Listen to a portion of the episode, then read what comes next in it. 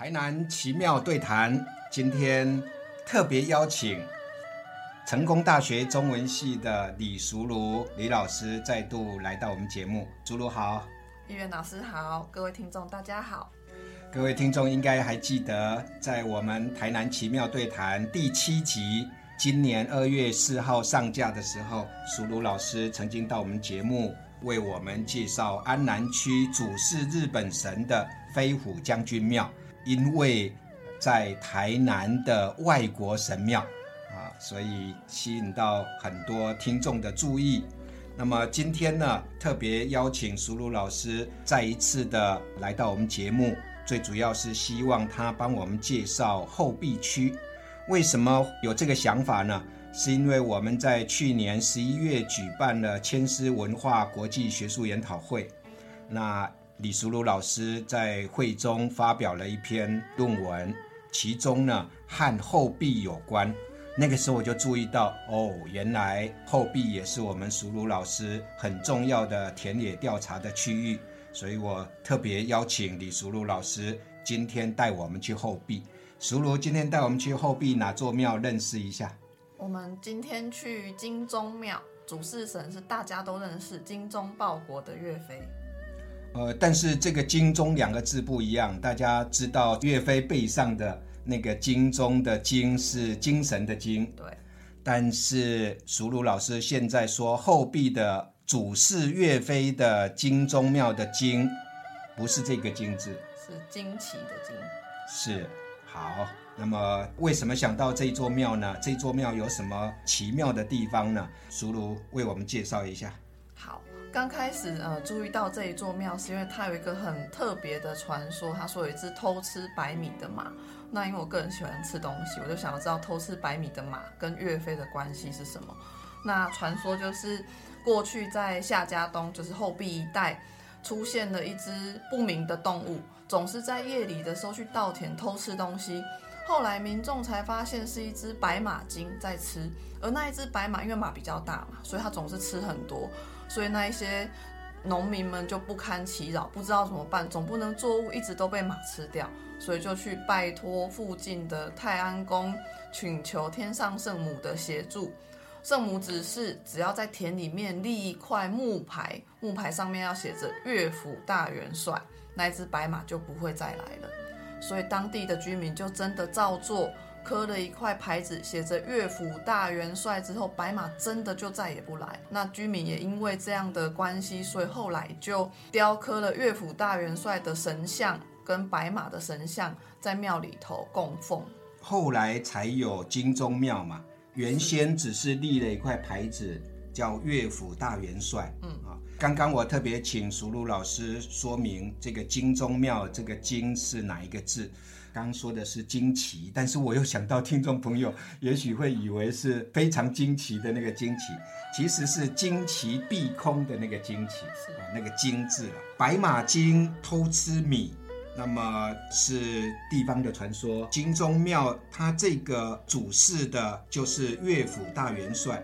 它的香火到底是怎么来的呢？从什么时候开始有这座庙的呢？根据我们现在在庙方里面看到的文献，知道的是，在清乾隆年间的时候，地方有个富生姓韩，他的祖父盖了这一座金钟庙。那比较明确可见的资料，大概是乾隆五十七年的时候，这个富生又重建了一次，所以留下来这样的文献哈，所以可以知道金钟庙建庙时间大概是在清乾隆年间。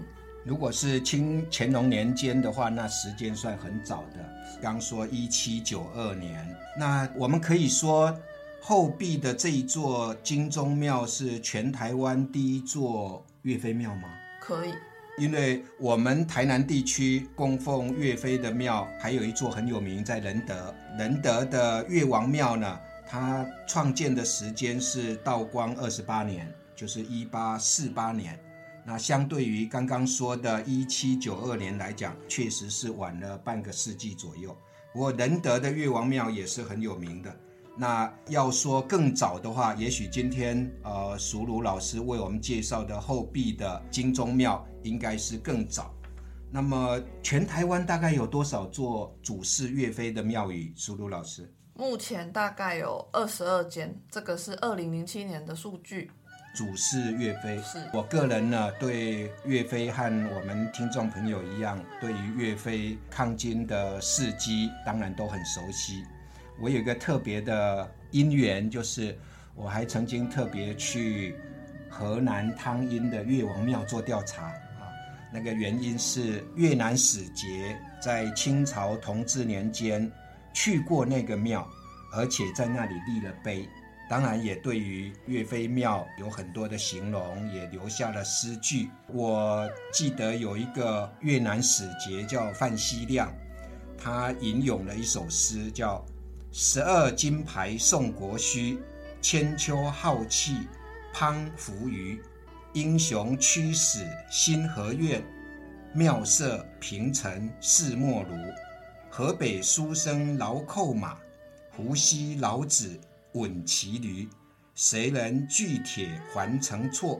惨尽奸行恨有余。越南人写的诗，讲述十二道金牌连发，那么衰亡了宋朝的国力，千秋浩气磅礴而下，英雄蒙冤而死，但心里头又有什么怨恨呢？就只希望国家和平。可笑那河北的书生。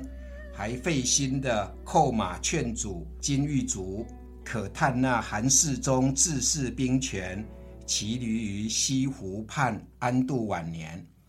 是谁一再铸错，酿成大祸？即使杀尽了奸臣，也难消世人心头余恨。这个是他大致的意思。一个越南使节能够写出这样的诗，而且还把典故运用得很好。一直让我印象深刻，也很佩服。那他这个诗里面提到了“谁人锯铁还成错，惨尽奸行恨有余”，就是针对岳飞庙里头有秦桧夫妇和奸臣的铸铁塑像跪在那里让人打。呃，请问我们后壁的金钟庙里头有类似的安置吗？没有。只有那个白马，就是岳飞的坐骑，而没有秦桧夫妇和奸臣跪在那里被打。对，啊，我非常好奇这个金钟庙。那么并没有秦桧夫妇跪在现场。关于这个岳府元帅庙，我们熟儒是不是再多跟我们补充一点跟庙有关的故事？因为我记得你跟我说，好像曾经遭窃，为什么会遭窃呢？这个是在清代的时候有一个这样的故事，说嘉义布袋有一个蔡波珍哈，然后有个人叫黄大肚，就是那个肚子很大的大肚。这个土豪为了要掠夺夏家东。所以他就号召了部队，去到夏家东的时候，有感于那个岳府元帅就是岳飞的灵验，所以他就硬是请走了庙里头的四元帅，供奉在他自己的家里头。那那个他硬是请走的那个元帅爷，就成了他们当地的庄神。所以在清代的时候，那个嘉义布袋的这个村庄都还会到夏家东来请火。可是对于夏家东的人来说，就是我们就是神像遭窃啦，那你要怎么办？所以最后是他们另外雕了一尊神像还给夏家东，才了解了这一件事情。嗯，所以这个四元帅也还是岳飞啦。是啊，那我们金钟庙如果是作为全台首座岳飞庙的话，那它是不是有分灵分香出去呢？如果我们以分灵来看，数量当然很多。那这个部分已经有人写过硕士的论文。但如果是分灵庙的话，现在有八间，然后都集中在云嘉南一带。为什么会集中在云嘉南一带？我觉得这个跟信仰的扩张也有关系。那过去的论文分析说，它都在巴掌溪沿岸一带，所以分灵的那些地方大概都在后壁啊。新营啊，台南市区啊等等的这些地方。嗯嗯，啊，我们今天介绍的后壁是台南市的最北端。是，嗯，那跟嘉义就紧挨在一起。后壁呢，一般听众朋友一提到后壁，一定想到五米勒社区，想到《熟女养成记》。是啊，但除了五米勒社区和《熟女养成记》之外呢？我们今天熟鲁老师所介绍的可能是全台首座岳飞庙、金钟庙，也值得大家来好好的看看这座庙宇，并且聆听一下和它有关的奇特的故事。刚刚也提到了，呃，神像遭窃啊，或者是偷吃白米的马等等。那好像以前金钟庙还曾经被称为别的名称，或者是拜过别的神。这个部分是不是我们熟鲁老师也在做一些解析？好，我们在文献上可以看到一个说法，这个维基上面也有，他说金钟庙以前那个地方是拜观音的观音亭，后来改建变成金钟庙之后，才把观音移到庙的后殿去去做祭拜。那如果我们从现在庙宇的配置来看，确实是如此，就是正殿主事的是岳飞，那观音的神像也还在。好，那对于这个传说的起源，是因为这个就要讲到台南的黄檗寺，哈，这也是一个很有名的传说故事，说在清乾隆年间的时候，那个黄檗寺的住持不会大师跟当时的台湾府知府蒋元枢是密友，就是好朋友。可是这两个人的实际的立场是有一点冲突的，所以在反清复明不会大师他们天地会哈等等的这一些事迹败露之后，蒋元枢有去见了不会大师，这个在连连横的书里头有写到。那不会为了要保全其他的生人，所以就是自己。从容就义，然后蒋元枢也对于他的门徒、其他的僧人就不敢尽杀绝，所以就说不会大师在从容就义之后，黄檗寺就没落，而那一些相关的僧人门徒就辗转逃离、流亡，有的人就去了金钟庙。那为什么是去金钟庙？当时很好奇的是，逃亡的地方这么多，为什么去金钟庙？原因是因为。金钟庙在清代的时候就有临济宗的僧人当住持，所以在这样的状况底下，黄檗寺就是属于临济宗。那如果就这个脉络来理解，我们就可以知道，这些逃亡的僧人在选择依附的时候，也选了跟他们门脉比较相近的，同样是临济宗的金钟庙去投靠，所以就有了一个这样的说法，那才说他本来是拜观音的。嗯，也因为这样，所以才会连接到我们节目一开始说的。去年我们办千师文化研讨会的时候，苏鲁老师发表了很精彩的论文，跟我们今天的主题后壁的金钟庙的千师有关。时间也很有限，是不是？请我们苏鲁针对金钟庙的长头千师是怎么来的，来做一点说明，让我们听众朋友。如果有机会去到后壁的金钟庙，可以好好看看他们的签诗，非常特别，居然是长头签诗。好，因为我自己对签诗也很感兴趣，所以一开始看到金钟庙签诗的时候，是眼睛为之一亮的，因为它的长头是在每一首签诗的第一首第一句的第一个字做长头。所以，如果我们把它五十六首千诗一字排开来看，就会发现它的长头会变成台湾府诸罗县北路夏家东五木月圣王灵感千诗，凡炉前弟子及四方信士来问卜，当诚心洁净，抽出一支右球金杯为准，吉凶祸福名断有应。上面的这一段文字就是五十六个字，那它就包含了地名、庙宇的主事神，甚至还告诉你求签应该要心诚，而且你应该洁净自己，再告诉你他的签诗是非常灵验的。所以这一套长头签诗是专为金钟庙而设计的，是是非常有意思。这样的签诗呢，在我们后壁的金钟庙可以看到。好像后壁其他的庙也有类似，但属于他们自己的长头签诗。对，在后壁这个地区还有三座庙宇，也是这种长头签诗的形式。一个是侯伯的三恩府，拜的是黄二大使公；一个是安西寮福安寺，主事神是清水祖师；另外一个是临近的白沙屯福安宫，主事神是李府千岁，都是这种长头签诗。所以后壁的长头签诗成为台湾签诗文化的一大特色啊！那么今天后壁金钟庙的长头签诗，刚刚熟鲁已经念给大家听了，非常有意思，大家有机会可以去抽抽看。因为提到后壁，就想到冰糖酱鸭。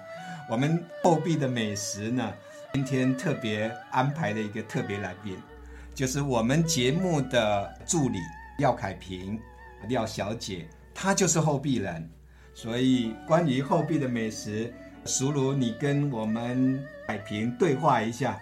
好，请问后壁居民廖小姐，对于后壁美食，你会推荐我们什么？大家好，我是后壁在地人廖小姐。对，然后后壁其实，我觉得大家因为对呃那个五米勒社区还有金寮那边其实是比较有名，大家也都比较了解，所以就不从那边讲。我们就是讲在火车站头这边，就是呃呃比较。靠近金钟庙这里的那，其实从大家出火车站，如果你是早上来，出火车站的左手边就有一间很好吃的红蚂蚁早餐店，它旁边还有一间越南美食，炒饭非常好吃，但有点油，但是真的还蛮好吃，台湾味的越南美食。那如果你是下午来的话呢，出火车站之后右手边，然后大概走也是大很近，大概都是一百公尺，五分钟以内的距离，有一间红豆饼，非常的好吃。对，那在外地游客来这边的话，最有名的当然就是后壁的冰糖酱鸭，还有杨妈妈。对，没错，这个都是在火车站，就是你步行都是十分钟内可以到的地点。然后尤其是杨妈妈跟冰糖酱鸭，这个冰糖酱鸭很有名。苏如老师吃。那杨妈妈究竟在卖什么呢？凤梨酥。其实他们早期。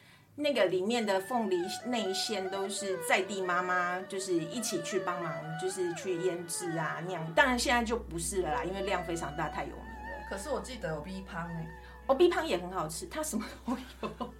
杨妈妈的 B 汤是我的最爱，真的。然后我觉得它的起司棒也很好吃，就是凤梨酥是很有特色，但是它其他的东西也都很好吃。对，然后在。如果哦，这个要讲讲不完。然后火车站之后直直走，刚刚说的是左右两边，但直直走往前走，就是大概走到呃莱尔富那个路口右转，有一间那个臭豆腐店，如意臭豆腐也很好吃。然后新营的那间阿松臭豆腐，就是还之前张新南老师有提到新营区的时候有提到那一间，那间要排很多店，但这些排很多队，但这一间不用，你去 大概。我觉得它好吃程度不相上下。那营业时间呢？我们要知道是营业时间，它卖哪个时段？中午、中午、中午、下午这样子。但是几点到几点我不知道，因为我都中午去，很好吃。而且沿着那一条路直直的走，也不用十分钟就会到金钟庙了。所以大家可以有一套就是 完整的流程，这是一个绕圈圈的方式，就是刚好一整圈。然后大家可以吃完臭豆腐之后去金钟庙拜拜，然后再。走回省道，你就会路过冰糖酱鸭，可以买个伴手礼回家，刚好一圈。好，呃，如果对于这么丰富的美食感到兴趣，而又怕路线不清楚的话，建议听众朋友来成功大学中文系找李淑如老师和廖凯平小姐，由他们两位陪你们去，陪你们去看我们后壁供奉岳飞的金钟庙。请你们去品尝金钟庙周遭的后壁美食。今天节目时间有限，不能让两位畅所欲言，不如两位就准备带我们大家一起去吧。谢谢李淑茹老师，谢谢廖凯平小姐，谢谢各位听众朋友，谢谢大家。